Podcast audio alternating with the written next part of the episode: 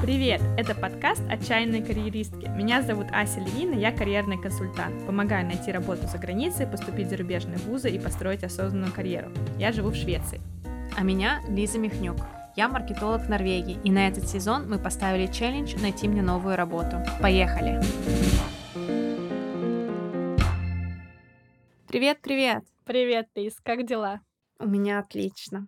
А что такое? А, если вы, ребята, слушали наш предыдущий подкаст, я рассказывала про то, что я хочу участвовать в Чикагском марафоне, и вот сейчас как раз вышла новость. Ты получила? Да, я буду участвовать в следующем марафоне. Чикаго марафон 2024 в октябре. Так что начинаем тренироваться. То есть ты сейчас, ну все, заплатишь 200 долларов за то, чтобы как следует просто. Уже заплатила 250 долларов. Странный выигрыш в лотерее, но да. Я еще сделала очень по-умному, я уже забронировала отель. Я готова. Как у тебя дела? Получается, на позапрошлой неделе я выступала в Вольво. Так как само выступление прошло на 100 человек? Страшно было?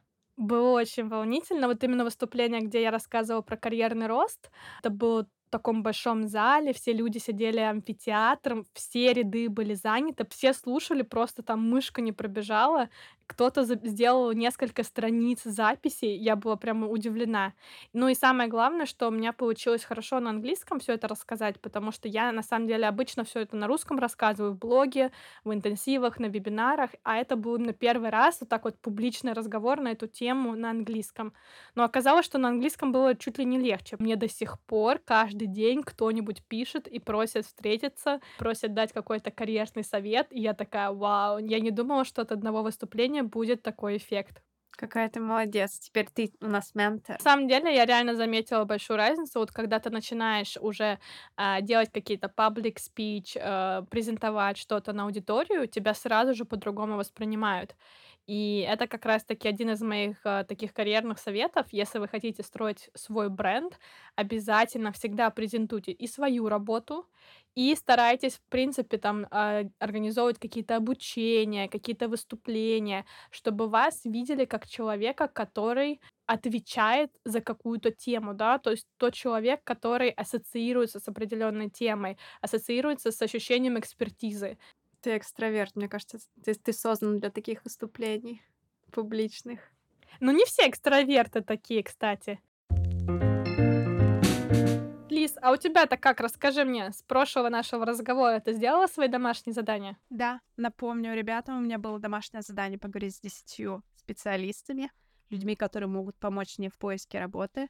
Мною было сегодня, я уже поговорила с восьмым человеком. Но проблема, конечно, никто не может мне дать работу прямо сейчас. Ну, удочка заброшена, если так можно сказать, в пруд работодателей. Тут не всегда может быть так, что у них уже что-то есть э, открытые какие-то вакансии, но зато они тебя будут иметь в виду. Поэтому, когда мы ищем работу, тут важно всегда рассказывать людям вокруг нас, что мы находимся в поиске работы, и никогда не знаешь, какие возможности могут внезапно появиться. Потому что для продвижения наверх для какого-то роста нам нужно, чтобы сложилось несколько факторов. И один из них это, в принципе, а, объективная возможность. То есть должна быть открытая вакансия или еще что-то. И помимо объективной возможности должны быть, конечно же, твои заслуги, то есть то, что ты а, кажешься хорошим кандидатом на эту позицию. Да, действительно, когда ты больше говоришь об этом, рассказываешь людям, что ты занимаешься поиском, то как бы контакты приходят оттуда, откуда ты не особо-то и ждешь все цепляется, и люди сами приходят, сами пишут. У меня несколько людей сами, да, пришли. То есть мне не надо было с ними разговаривать. И сами предложили свою помощь. Круто. У нас сейчас, на самом деле, Лиз, э, вот в Швеции очередную волну увольнений. Например, Spotify сейчас будет увольнять, по-моему, 17% своей workforce. Вот, и мне кажется, в целом реально рынок сильно замедлился. Как у вас в Норвегии? Как всегда в бизнес-мире популярно, первым сокращает маркетинговый отдел, а я как маркетолог, да. У нас здесь все так же. Сейчас, мне кажется, если я не совру, недавно, когда я проверяла открытые вакансии, 12 вакансий там, где мне интересно, в том районе, где мне интересно, да, а вообще, типа, ну, 100 вакансий максимум на всю Норвегию в маркетинге. Конечно, потрясающе. Ну, мне кажется, мы еще забываем часто, что Норвегия это очень маленькая страна. У вас там все население, это сколько? 4 миллиона? 5? 5 миллионов, 5,5 миллиона, да, но концентрация, конечно же, все на юге. То есть в основном там вокруг Осло куда ты ехать не хочешь? Да, там есть вакансии, причем я не скажу, что там есть что-то такое золотое, но там, понятное дело, больше вакансий, больше предложений.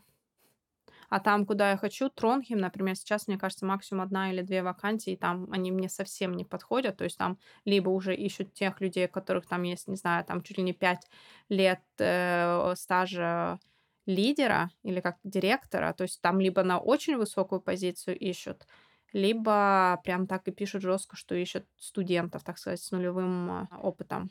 То есть я переквалифицированная, либо недоквалифицированная, да. А, моя тактика, я написала HR-специалистов те компании, в которые я подавалась, и те агентства, рекламные агентства, в которые я подавалась, чтобы услышать их фидбэк, какие, например, скиллы, какие навыки более сейчас востребованы, что они ищут, чтобы услышать их мнение. Угу. А что они тебе ответили? С одной девушкой мы договорились о созвоне. Круто. Я сказала, что мне очень интересно их рекламное агентство, причем оно еще и в Тронхеме, то есть это реально идеальное место для меня. Я тогда не прошла, и вот хочу услышать мнение, типа, может, она может мне посоветовать что-то, что, над чем мне нужно работать, и как, что мне может, нужно изменить в моем CV, например. Но мне кажется, ты очень правильно поступаешь, потому что когда мы говорим про какой-то узкий рынок или очень медленный рынок, то здесь максимально возрастает важность нетворка. И в данном случае ты как раз-таки этим и занимаешься. То есть через нетворк ты заходишь и получаешь какие-то возможности, какую-то информацию, которую нет в открытом поиске. То есть в данном случае она тебе может рассказать что-то, что тебе поможет подготовиться и в дальнейшем, возможно, получить работу в этом агентстве. А, недавно я пришла очень хорошую статью про маркетинг в Норвегии. И там было сравнение с, с, со Скандинавией, с Данией, со Швецией, насколько маркетинг в Норвегии проседает. А, да ладно. В Норвегии ужасный маркетинг. Например, построение бренда в Норвегии практически не развито, потому что считают, что это типа лишь трата денег, и это никак не конверсируется в, в, в прибыль. И, то, то есть это сейчас находится только на стадии зарождения. Поэтому, возможно, мне сложно найти, так сказать, работу, потому что я, наоборот, позиционирую себя как бренд-маркетолога. То есть я занимаюсь брендами в Маке именно. Я занимаюсь маком, я занимаюсь еще одним брендом. Мне это нравится, я хочу этим заниматься. Поэтому как бы в Норвегии это еще только начинается зарождаться. Очень мало таких узких вакансий. Слушай, ну это же потрясающе. Если это зарождается, значит, это будет развиваться, ты сможешь хорошо продвинуться.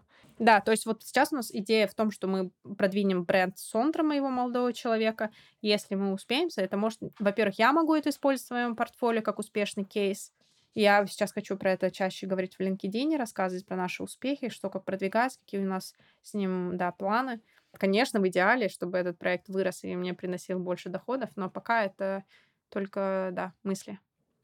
Ну, я просто, знаешь, э, сейчас э, посчитала, сколько налогов я заплачу с моей компании в Швеции. И это, конечно, просто потрясает, потому что после того, как ты платишь налог на прибыль, потом ты э, выплачиваешь себе либо дивиденды, что более, что дешевле, и платишь налог, соответственно, на уже как индивидуум на финансовую прибыль. Вот, либо ты э, себя делаешь employee, работником, как бы, да, ну, нанимаешь себя и платишь себе зарплату. Но если ты себе платишь зарплату, то там вообще просто нереальные проценты, всякие отчисления социальные. Но вот если идти более дешевым способом, то получается, ты платишь в районе там 50, не помню, двух, что ли, процентов. В целом я спокойно отношусь к налогам. Я считаю, что здесь, в Швеции, по крайней мере, ты видишь вообще, на что они идут. А, вот. Но именно когда ты начинаешь думать 50 плюс процентов именно на все, это становится больно. И то же самое для зарплаты. А, там с определенной суммы, по-моему, это 5, а, где-то 51 тысяча или 50 там повысили, может быть, сейчас в этом году, 50, э, 50 с чем-то тысяч крон в месяц, ты начинаешь на каждую следующую крону платить 50% налог. Вот, там тоже может быть 50 или 51. И то есть ты понимаешь, что, ладно, я, например, получу дополнительно эквивалент там тысячи евро, например, повышение, это было бы супер повышение, но из них мне на руки придет там меньше половины, по сути дела, ну или половина. Неблагодарное дело, это ИП. Вообще в Европе везде практически прогрессивная налоговая ставка, что значит, что до определенной суммы ты платишь 1%, на следующий сегмент твоей зарплаты ты платишь выше процент, на следующий сегмент э, еще выше и так далее. И после определенного рубежа ты начинаешь платить во многих странах там в районе 50%. Но не на всю сумму, а только на сумму выше вот этой отметки, которая в Швеции в районе там 5, 50 э, с чем-то тысяч крон в месяц, что там эквивалент 5000 евро. Ужас, я так рада, что мне не надо разбираться, что этим занимается Сондра и его папа.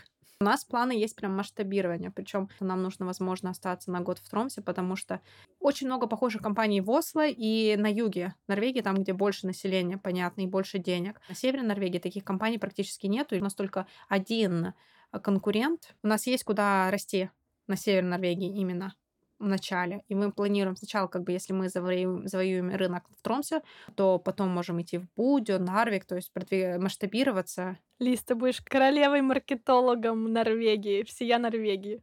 Да, вот так вот. То есть я прям верю в этот проект. Надо понять, как это правильно продвигать.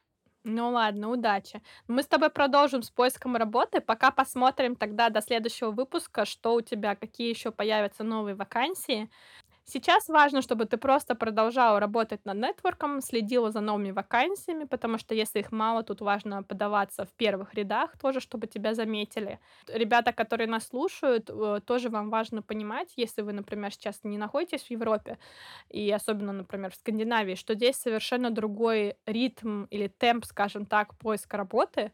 То есть даже если вы тот кандидат, который с первого интервью очень понравился, и вы проходите там на первую же вакансию все этапа отбора и вас берут, то, скорее всего, у вас этот процесс займет, возможно, там около полугода, потому что пока вы пройдете весь отбор, это нам там может занять, не знаю, 2-3 месяца. Потом они будут еще там думать, офер с вами обговаривать, и потом обычно у вас еще э, там 2-3 месяца это notice period на предыдущей работе. Соответственно, даже после того, как вы договорились, подписали офер, вам еще нужно дораб- отработать на а, последнем месте работы какое-то время.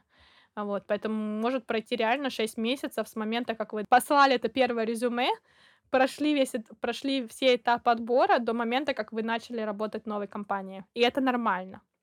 Ну, есть такие же возможности. Когда вот та работа, которая у меня была в Бергене, они хотели очень, у них был кризис. Они прям искали активно работника. Конечно, бывают такие случаи, я не говорю, что такого не бывает, но это не стандартная ситуация, скажем так. Стандартное все-таки время э, наема это ну, исчисляется месяцами. По крайней мере, там 3-4 месяца это стандарт.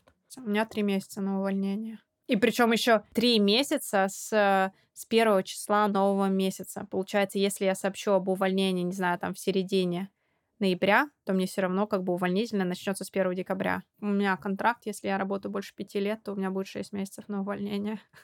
Ого! Тебе нужно срочно увольняться, пока пять лет не прошло. Нет, у нас, по-моему, начинается с одного месяца, потом сейчас у меня два месяца, и я не помню, там после 10 лет, или я даже не знаю, но там какого-то очень большого количества лет будет три месяца, вот. Но пока что нет. Пока всего два. Ну, поэтому я и говорю, что в любом случае нужно закладывать достаточно много времени, и все будет окей. Ася, я видела у тебя недавно историю про то, что говорила, надо обязательно поставить карьерные цели на будущий год. Да, конечно. Сейчас же, получается, практически у всех будут performance review, а, когда вы смотрите назад на прошедший год, как вы перформили, там, какие у вас э, успехи, и а, чаще всего уже можете начать ставить какие-то задачи и цели на следующий год. И очень важно сделать это правильно, потому что как раз-таки от того, как вы поставите цели, от того, как вы их заалайните, скажем так, договоритесь со своим начальством э, о том, что является вашими целями, что является мерой успеха, да, этих, э, достижения этих целей, от этого будет очень сильно зависеть, насколько легко вам будет вести потом переговоры о повышении зарплаты, а переговоры о том, как э, вообще вы э, перформили в течение года. То есть вот это вот постановка целей это первый шаг к тому, чтобы потом, спустя год, у вас все было супер легко, удобно, структурно и э, с большими какими-то классными плюшками. Сейчас, конечно же, для тех, кто не ставил особо никакие цели там на этот год как-то по-умному, все равно можно, скажем так, улучшить вот этот разговор на review.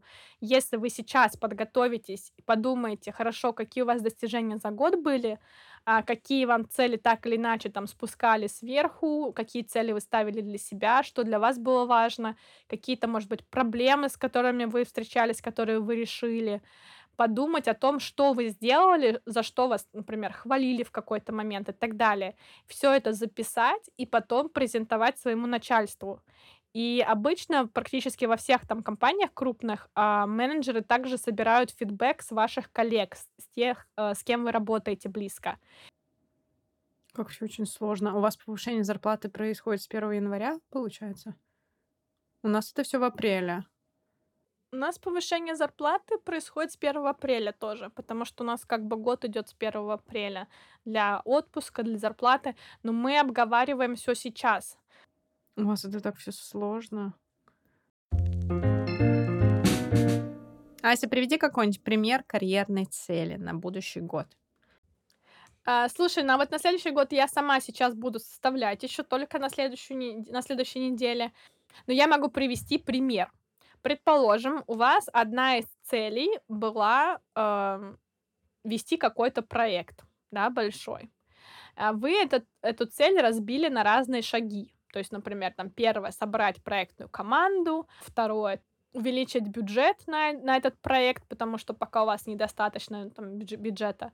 А потом, может быть, там, не знаю, улучшить вашу коллаборацию. И четвертое, там, не знаю, сделать это вовремя и в рамках э, там, бюджета, опять же, нового. Дальше у вас для каждого из этих шагов есть тайминг, то есть когда вы собираетесь этого добиться. И следующее это критерий э, success, criteria of success, то есть критерий мера вашего успеха. Что будет считаться успехом? Предположим, если вы должны были э, вести какой-то проект, то здесь вашим э, критерием успеха может быть то, что этот проект проходит все какие-то milestones вовремя, и что э, вся команда э, активно участвует и дает свой, например, там, input. А дальше уже будут следующий момент, который называется achievements, то есть ваши конкретные успехи, достижения там. То есть конкретные моменты, которые мы можем измерить что вы там создали, какие моменты вы, э, например, сократили в процессе, каким, сколько вы провели, не знаю, там, проектных э, встреч, сколько вы получили дополнительных аппрувалов, насколько вы, не знаю, там, расширили команду. То есть все то, что можно каким-то образом оцифровать и показать, что это нужно было для успеха там, проекта, для успеха чего-то. Но это ты уже говоришь про карьерные цели, которые были поставлены в прошлом году. Да. И вот точно так же у вас вы делаете на этот год то же самое. То есть у вас не будет достижений. Достижение это то, что вы заполняете по ходу дела, но вы сразу же заранее должны заполнить цель, ее вес в вашей общем, как бы, вашей общей сумке, скажем так, целей, да. А, например, эта цель весит 40% моих э, целей на следующий год. Эта цель весит 20% и так далее. Дальше вы должны заранее э, уже поставить какие-то шаги, которые вы считаете, что вам понадобятся для достижения этой цели, и заранее определить, что будет являться критерием успеха. Потому что если вы не определите критерий успеха, то вам потом будет очень сложно доказать, что вы действительно, например, перевыполнили да, вашу задачу или выполнили на уровне. И сколько у тебя было в прошлом году целей? Просто интересно. У меня обычно 2-3 основные цели, ну, 3, а, и я еще добавляю обычно одну, максимум две а, stretch goals, то есть те, которые не являются а, вот частью моих 100%, а которые дополнительные. То есть если я смогу еще выполнить их, то я точно буду overperformer. Ну, ты же сейчас еще летом, получается, переходила на другую вакансию, то есть у тебя еще там добавились какие-то новые цели. Я переходила с февраля, с 1 февраля. Ну да, у меня появились новые цели, э, и ты тоже можешь их добавлять. Ну, например, а, бывает так, что да, там поменялись условия, тебе нужно каждый, там, не знаю, несколько месяцев, максимум каждую каждый квартал а, согласовывать это со своим менеджером и смотреть, нужно ли вносить какие-то изменения. Потому что, конечно, ты все прописываешь заранее, но, возможно, жизнь случается, у тебя что-то поменяется. Например, ты должна была вести какой-то проект во втором полугодии, а этот проект закрыли. И вместо этого тебе дадут другой проект или другую задачу. То есть ты э, это не решаешь на весь год навсегда, и это в камне. Нет, но ты решаешь заранее, а потом вносишь коррективы. А что по поводу личных карьерных целей, Ася? 2024. У тебя уже есть какие-то наметки? Да, у меня личная цель моя связана как раз-таки с менторской программой и с моим следующим шагом. То есть я сейчас э, очень глубоко в этом всем на самом деле и много готовлюсь. Я прохожу там разные тренинги, общаюсь много с кем. А, по сути дела, чтобы набрать все необходимые скиллы для моей следующей позиции. И моя ментор мне помогает в том, чтобы определиться, что нужно сделать. И мой менеджер, и менеджер моего менеджера. Я всех в это вовлекаю. И вот, например, я в январе поеду в Испанию, э, в наш испанский офис, и там я буду встречаться с несколькими ключевыми людьми, которые мне смогут э, рассказать очень много всего полезного. Я, в принципе, хотела бы, чтобы у меня следующая моя позиция была связана с рынками, поэтому я хочу больше понять, как функционируют рынки, что у них, э, как у них отличается работа от того, как мы делаем это в головном офисе. Так что к концу июня, когда заканчивается моя менторская программа, я хочу, чтобы я закрыла полностью все свои цели, мой, как скажем, такой прямо план учебы. И после этого, где-то после лета, я буду начать, начинать смотреть уже на новые вакансии и э, смотреть, там, стоит ли мне переходить тогда или подождать. Но это будет в Гетенбурге? Или ты даже рассматриваешь переезд? Не знаю. Нет, возможно, не в Гетеборге. Я думаю о том, что вот следующую вакансию, в принципе, как вариант, я хотела бы а, провести за границей и потом вернуться обратно в Швецию. Ты уже предполагаешь, что эти вакансии откроются, или ты будешь работать на то, чтобы открыть эту вакансию? Нет, эта вакансия уже существует, они заняты. Нет, а, я хочу, а, в принципе, подаваться на позиции либо CFO на рынке, либо позиции бизнес-контроллера на крупном рынке. То есть либо я главный контроллер CFO а, на небольшом рынке, либо я э, второй как бы главный э, контроллер на супер большом рынке. Понятное дело, что всегда есть Э, текучка кадров, и всегда есть, э, каждый год открываются какие-то возможности.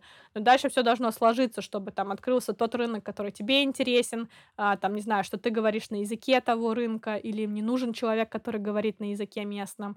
Там много разных факторов, конечно же, что у них не было какого-то местного кандидата, чтобы они хотели прислать кого-то из главного офиса, чтобы подумали о тебе, там какая-то есть определенная очередь, естественно, но я уже, так скажем, в эту очередь потихоньку потихонечку вливаюсь, потому что я говорю о своем желании, я как бы рассказываю о том, что я хочу попасть там на следующей ротации, на следующей моей должности, на рынок. А, я как раз-таки со всеми разговариваю о том, что мне нужно сделать, чтобы на эту вакансию попасть, чего мне не хватает, какие навыки получить. То есть я, соответственно, заручаюсь как бы поддержкой всех вокруг меня, кто принимает решения, чтобы когда пришло время принимать решения, они послали именно меня.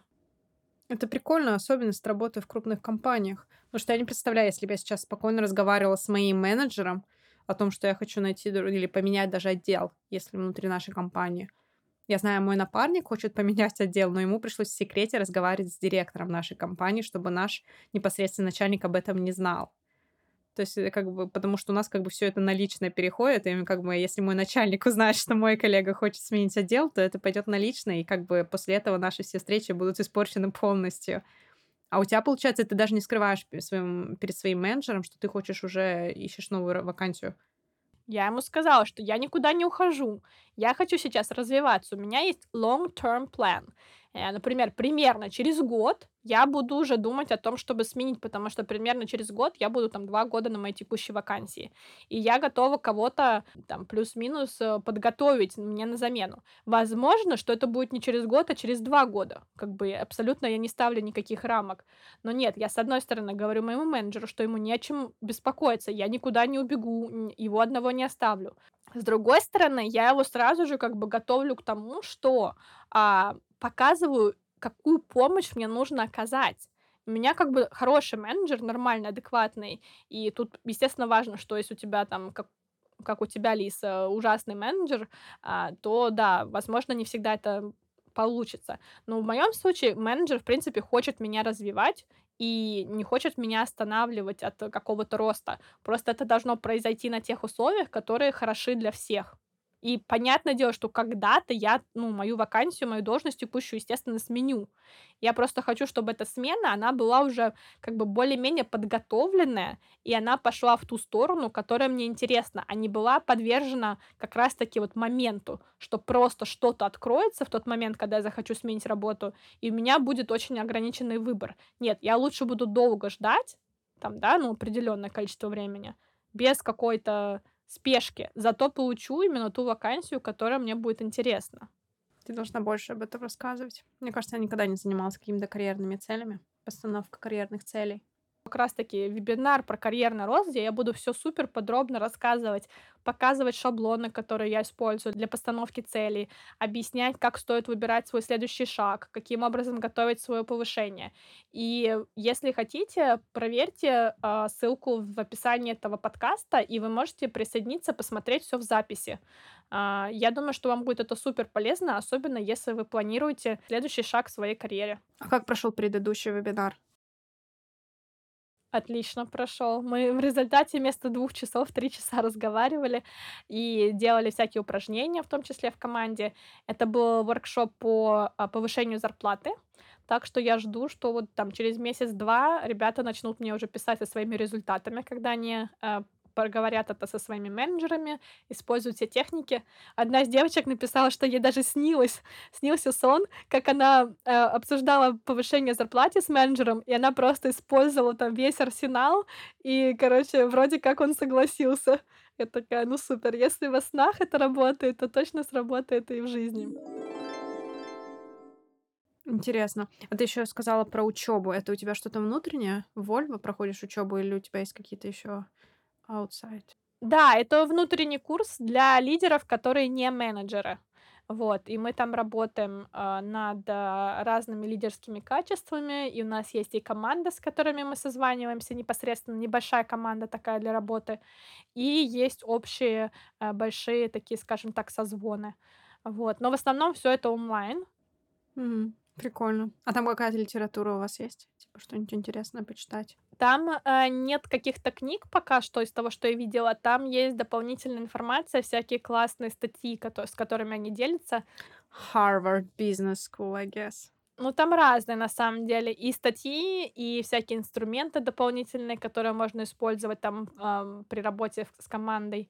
Так что да, может быть, в один из следующих выпусков расскажу поподробнее. Хорошего вам тогда дня, вечера, любого времени суток, и до встречи на нашем следующем эпизоде. До новых встреч. Пока-пока. Спасибо, что были с нами. Чтобы не пропустить новые выпуски и поддержать нас, обязательно подписывайтесь на подкаст, ставьте нам звездочки, а также скачивайте наши эпизоды. И, конечно, приходите к нам на страничке в соцсетях. Меня можно найти по нику Ася, нижнее подчеркивание, Левин. Ссылки оставим в описании эпизода. Пока-пока и до новых встреч!